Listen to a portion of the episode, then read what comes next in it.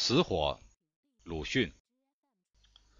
我梦见自己在冰山间奔驰，这是高大的冰山，上接冰天，天上冻云弥漫，片片如鱼鳞模样。山路有冻树林，枝叶都如松山，一切冰冷，一切清白。但我忽然坠在冰谷中，上下四旁无不冰冷清白，而一切清白冰上却有红影无数，纠结如珊瑚网。我俯瞰脚下，有火焰在。这是死火，有炎炎的形，但毫不摇动，全体冰结，像珊瑚枝。尖端还有凝固的黑烟，疑这才从火宅中出，所以焦枯。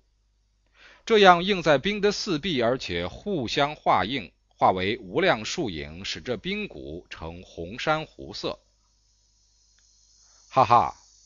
当我幼小的时候，本就爱看快剑激起的浪花，红炉喷出的烈焰，不但爱看，还想看清。可惜他们都息息变幻，永无定型。虽然凝视又凝视，总不留下怎样一定的迹象。死的火焰，现在先得到了你了。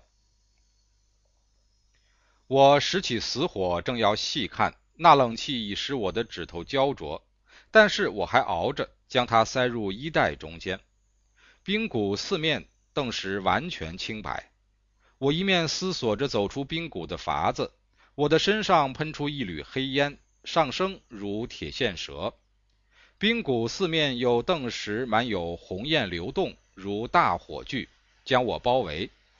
我低头一看，死火已经燃烧，烧穿了我的衣裳，留在冰地上了。哎，朋友，你用了你的温热将我惊醒了。他说，我连忙和他招呼，问他名姓。我原先被人遗弃在冰谷中，他答非所问地说，遗弃我的早已灭亡消尽了，我也被冰冻得要死。倘使你不给我温热，使我重新烧起，我不久就需灭亡。你的醒来使我欢喜。我正在想着走出冰谷的方法，我愿意携带你去，使你永不冻结，永得燃烧。哎哎，那么我将烧完，你的烧完使我惋惜，我便将你留下，扔在这里吧。哎哎，那么我将冻灭了，那么怎么办呢？但你自己又怎么办呢？他反而问。我说过了，我要出这冰谷。那我就不如烧完。他忽而跃起，如红彗星，并我都出冰谷口外。有大石车突然驰来，我终于碾死在车轮底下。但我还来得及看见那车，就坠入冰谷中。哈哈，你们是再也遇不着死火了。我得意地笑着说，仿佛就愿意这样似的。一九二五年四月二十三日，